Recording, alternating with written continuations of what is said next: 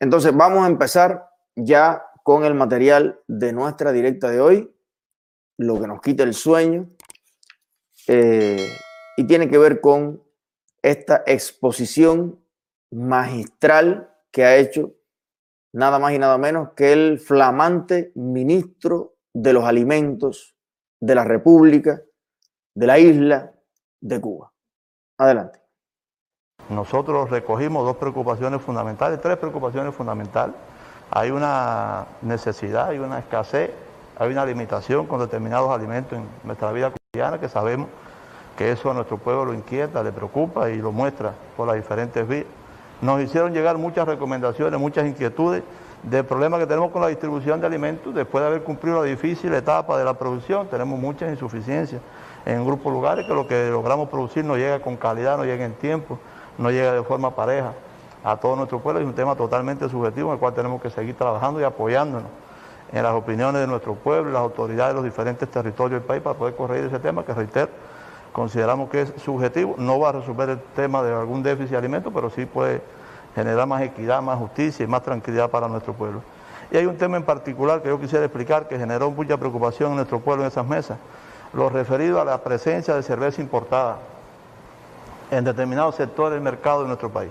Yo creo que es importante que nuestro pueblo conozca que a partir de la calidad que tiene nuestro turismo, a partir de los requerimientos estándar de un grupo de nuestras instalaciones, es imprescindible que tenga cerveza de varias marcas, de varias procedencias, de varias calidades, y a partir de tener la situación que tenemos con el turismo por la COVID se pudo enfrentar, se pudo decidir un determinado nivel de su cerveza para otros destinos.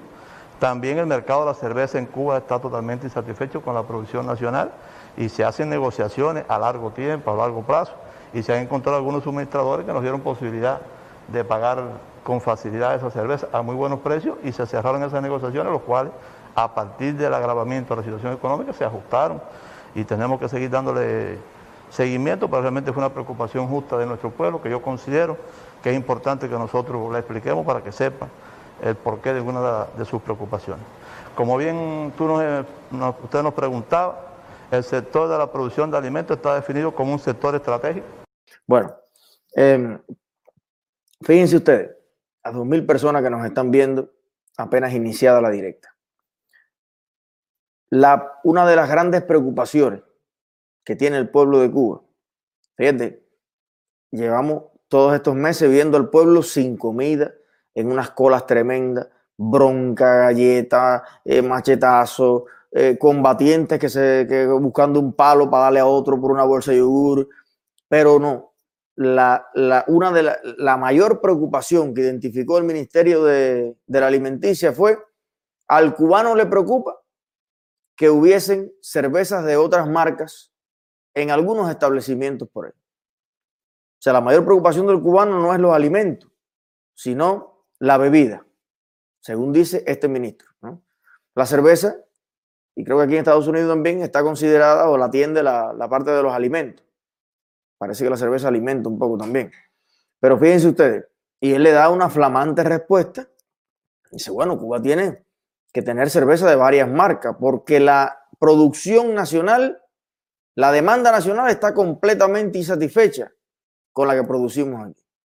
Miren, yo conocí, tuve la agradable suerte de conocer al gerente, el maestro cervecero, y creo que el único que ha pisado territorio cubano, hay como seis maestros cerveceros en el mundo, yo no sabía eso, maestros, doctores en cerveza, hay como seis nada más. Y yo conocí a uno de ellos, un muchacho brasileño, excelente, joven, profesional, que ha producido cerveza durante mm, la mitad de su vida en eh, la más grande alianza mundial de producción de cerveza, que es dueño de varias marcas. Por ejemplo, la Corona en, en México y todo ese consorcio atiende esas marcas. Y son los que hicieron la inversión en Holguín en la fábrica Bucanero. Y este señor, eh, que me impresionó de la, preparación, eh, el nivel de de, visión.